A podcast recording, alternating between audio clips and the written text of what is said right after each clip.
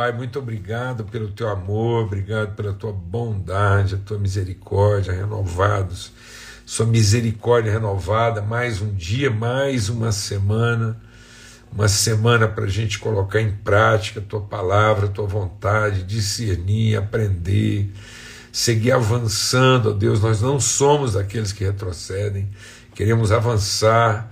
Senhor, muito obrigado por todos os testemunhos, ó Deus, de milagre, de transformação. Obrigado pela fidelidade do Senhor manifesta em curar, em consolar, ó Deus, em fortalecer, em animar, em vestir de glória, Senhor. Graça sobre graça, glória em glória, de fé em fé. Obrigado porque, Senhor, nós vamos entrando cada vez mais no teu íntimo lugar para te conhecer, como um filho conhece o Pai, em nome de Cristo Jesus, o Senhor, Pai. Minada, conduzida pela tua palavra, pela orientação do teu Espírito, é tudo que nós clamamos. No nome de Cristo Jesus. Amém e amém. Graças a Deus. Graças a Deus. E eu quero ler com vocês hoje um texto da palavra de Deus e para a gente seguir aqui em mais.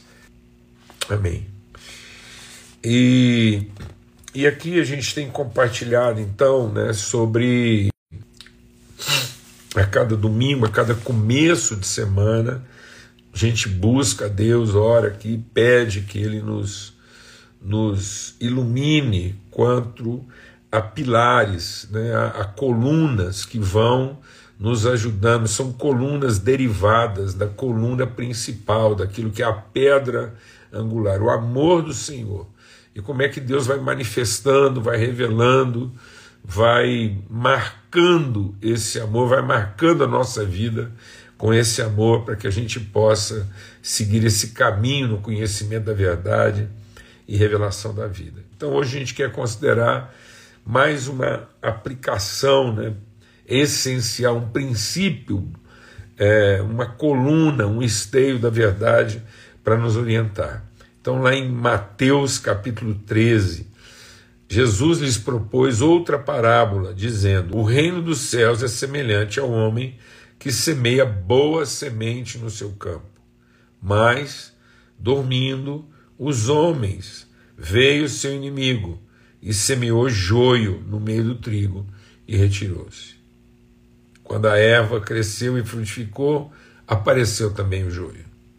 E os servos do pai de família, indo ter com ele, disseram: Senhor, não semeaste tu no teu campo boa semente, por que então tem joio? E ele lhes disse: O inimigo é quem fez isso. E os servos disseram: Queres, pois, que vamos arrancá-lo? Porém ele disse: Não. Para que ao colher o joio não arranqueis também o trigo com ele. Deixai crescer ambos junto as, as, juntos até a colheita, e por ocasião da ceia o joio, atai-o em molhos para o queimar, mas o trigo ajuntai-o no meu celeiro. Aí vem a explicação, versículo 36. Então, tendo despedido a multidão, foi Jesus para casa. Chegaram ao pé dele os seus discípulos, dizendo: Explica-nos a parábola do joio do campo. E ele respondendo lhes disse: O que semeia a boa semente é o filho do homem. O campo é o mundo. A boa semente são os filhos do reino, e o joio são os filhos do maligno. O inimigo que semeou é o diabo. A ceifa é o fim do mundo, e os ceifeiros são os anjos. Assim como o joio é colhido e queimado no fogo, assim será na consumação desse mundo. Mandará o filho do homem os seus anjos, e eles colherão, e eles colherão do seu reino tudo que causa escândalo e os que cometem iniquidade. E lançá-losão na fornalha de fogo, ali haverá pranto e ranger de dentes. Então os justos resplandecerão como o sol no reino do seu Pai. Quem tem ouvidos para ouvir, ouça. Aleluia. Quem tem ouvidos para ouvir, que ouça. Irmãos, há algumas coisas aqui que a gente precisa considerar que são Esses, logicamente, que há muitas outras coisas, mas eu quero, em nome de Cristo Jesus, atentar para algumas aqui que é, é, são saltam aos nossos olhos, ao nosso entendimento e dentro daquilo que é a própria explicação de Jesus definem uma semana né, para que a gente possa enfrentar cada semana da nossa vida, cada tempo da nossa vida com essa propriedade. Né? Então a palavra de Deus diz que o Senhor do campo semeou trigo, que o campo é o mundo e o trigo são os filhos de Deus. E a palavra de Deus também diz que o inimigo veio e semeou joio no meio do trigo. Então é essencial a gente entender que o campo é de trigo. A primeira coisa que a gente precisa entender é que o campo é de trigo. Tanto que a palavra de Deus diz que Deus vai arrancar o joio para que o trigo resplandeça, cumpra o seu propósito. Então, às vezes, nós temos a tendência de condenar o mundo. Não, mas o mundo jaz no maligno, o mundo vive uma circunstância de conflito. Mas não é porque o mundo vive uma circunstância de e porque existe uma maldade que permeia as coisas do mundo, que nós devemos condenar o mundo. Deus amou o mundo e deu seu Filho unigênito para que todo aquele que nele crê não pereça, mas tenha vida eterna. Então Deus planta a sua semente no mundo. O mundo é a criação de Deus. Então Deus não está condenando o mundo, Deus vai passar o mundo por uma transformação. É interessante a gente entender que a palavra de Deus diz lá no, no o, o, que João viu. A gente tem uma ideia né, de, de, de, de ir habitar com Deus, mas João viu Deus vindo habitar conosco. Eis aí o tabernáculo de Deus com os homens. A Nova Jerusalém é é, é toda a criação de Deus encontrando o seu verdadeiro propósito, porque, num certo sentido, não é Deus querendo que nós vamos viver com Ele, é a casa do nosso Pai sendo preservada naquilo que Ele estabeleceu desde o princípio, para que Ele habite conosco. Eis aí o lugar onde Deus quer habitar com os homens. Deus plantou um campo, Deus tem alegria no meio dos seus filhos. Então há uma alegria, há uma, há uma intencionalidade, há um propósito de Deus. E às vezes a gente, a gente vive né, um conflito, uma repulsa, uma, uma condenação precipitada daquilo que Deus quer salvar, que Deus quer preservar, que Deus quer devolver, resgatar, redimir né, ao seu verdadeiro e original propósito. Amém? Então a parábola deixa isso claro. Né? Uma coisa que é interessante a gente discernir, que é essencial para nós, é que trigo e joio, isso é uma coisa é, muito recorrente no entendimento dessa parábola, mas a gente precisa lembrar isso na nossa vida, que trigo e joio são semelhantes na aparência, mas são totalmente diferentes na essência. Então, é, nós precisamos ter mais cuidado com isso, né? Porque aparentemente, filhos de Deus e filhos do diabo se parecem. Há momentos em que um filho de Deus é, se confunde na aparência com um filho do diabo, porque um filho do diabo há momentos que na sua aparência se confunde com o filho de Deus. Então isso é uma confusão. É, mas filho de Deus é filho de Deus, filho do diabo é filho do diabo. Então, a nossa ocupação, o nosso compromisso de vida, vamos deixar o Espírito de Deus ministrar o nosso coração. O nosso compromisso de vida não é definir quem é filho do diabo. O nosso compromisso não é estabelecer as diferenças entre um filho de Deus e um filho do diabo. Deus não chamou a gente para estabelecer as diferenças. Deus é que permite que essas coisas sejam semelhantes na sua aparência. É, é importante a gente entender que a maior. Deixa o Espírito de Deus ministrar o nosso coração, mano. A gente às vezes está sendo enganado pelas obviedades. E sendo que, na verdade, a gente pode ser enganado pelas sutilezas.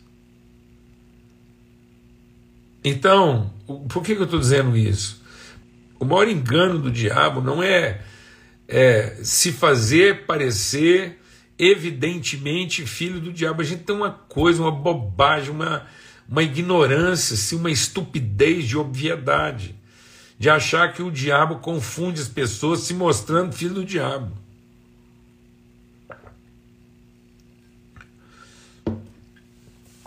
O diabo é de confusão. Ele não vai facilitar a nossa vida. Então, a grande tentação é ele fazer um filho de Deus se comportar como filho diabo, para que a gente arranque ele pensando que ele é joio. Então ele, ele cria essa confusão no meio da gente. Essa confusão de, de fazer com que os seus filhos se pareçam com filhos de Deus. E quando ele faz com que é, os filhos do diabo se pareçam com filhos de Deus, ele também está fazendo com que filhos de Deus se pareçam com filhos do diabo. E aí há momentos em que os filhos de Deus parecem filhos do diabo e filhos do diabo parecem filhos de Deus. Essa, essa é a coisa sofismática. Essa indefinição a partir do aparente. E muitas pessoas é, estão é, sofrendo com isso porque estão produzindo juízo antecipado. Deixa o Espírito de Deus ministrar algo muito grave na nossa vida aqui essa manhã. O nosso maior erro na vida não é arrancar um filho do diabo precipitadamente. O maior erro da nossa vida é arrancar um filho de Deus acidentalmente. Então, tudo que está acontecendo em, torno de nós não é para que você finalmente acerte definindo quem são os filhos do diabo. É que você, na tentativa de identificar quem é filho do diabo, você se equivoque em relação a quem de fato são os filhos de Deus. E hoje há uma tendência muito forte em produzir definições claras. A igreja, muito tempo, quis produzir definições claras a respeito do que é heresia, o que, não está certo, o que, que é do capeta. Há um foco, há uma, há uma verdadeira obsessão de identificar quem é filho de Deus e quem não é, antecipando juízo. Amados, Não há risco. Não há risco em identificar um filho do diabo como sendo filho de Deus. Não há risco em deixar para trás um joio pensando que era trigo. Mas é um grave risco arrancar um trigo pensando que é joio. Eu vou repetir. Não há problema grave em deixar joio pensando que é trigo. Mas há um problema muito. Não há problema grave em deixar para trás joio pensando que é trigo. Mas há um problema muito, muito, muito grave em arrancar antecipadamente trigo pensando que é joio. Nós não corremos o risco de deixar joio para trás. Mas nós estamos cometendo um erro muito grave em arrancar trigo precipitadamente. Em nome de Cristo Jesus, o Senhor. Por que, que eu digo que não há risco em deixar joio para trás? Porque no dia do juízo, todo joio será arrancado. Mas cometer erro de arrancar trigo precipitadamente é, é grave. É um erro, um pecado que nós não podemos cometer.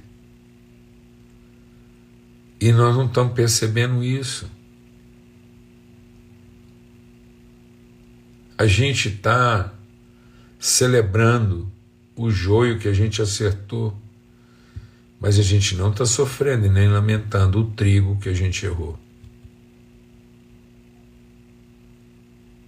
Não há risco considerável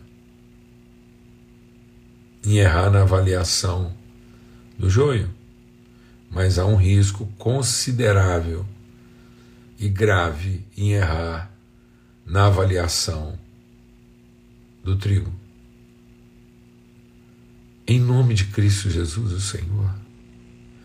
Há muito trigo sendo ferido, mutilado.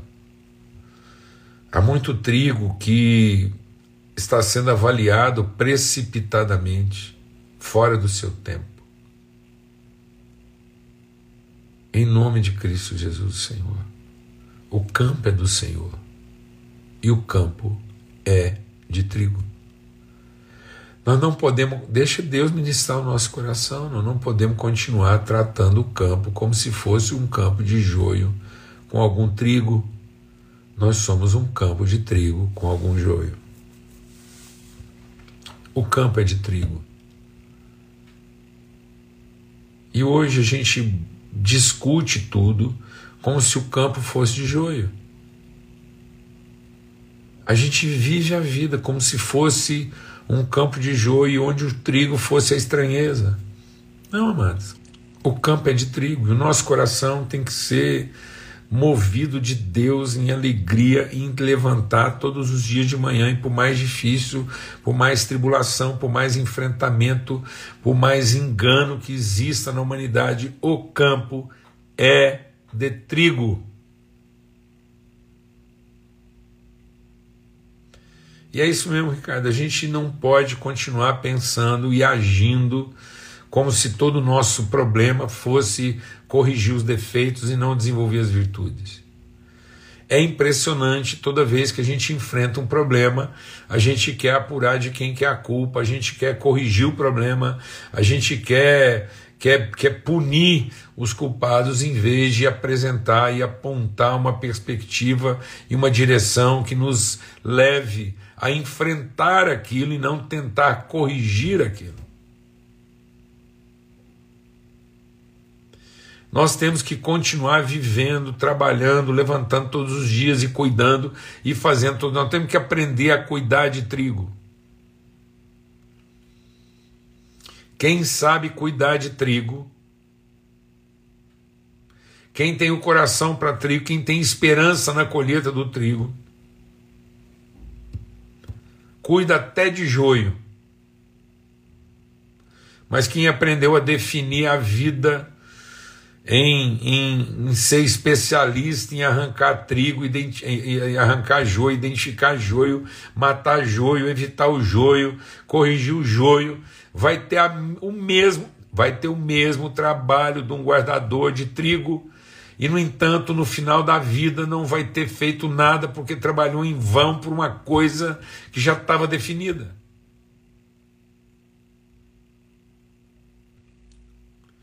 Quem se mete a cuidar de joio, definir joio, arrancar joio, trabalhar com joio, não sabe cuidar de trigo.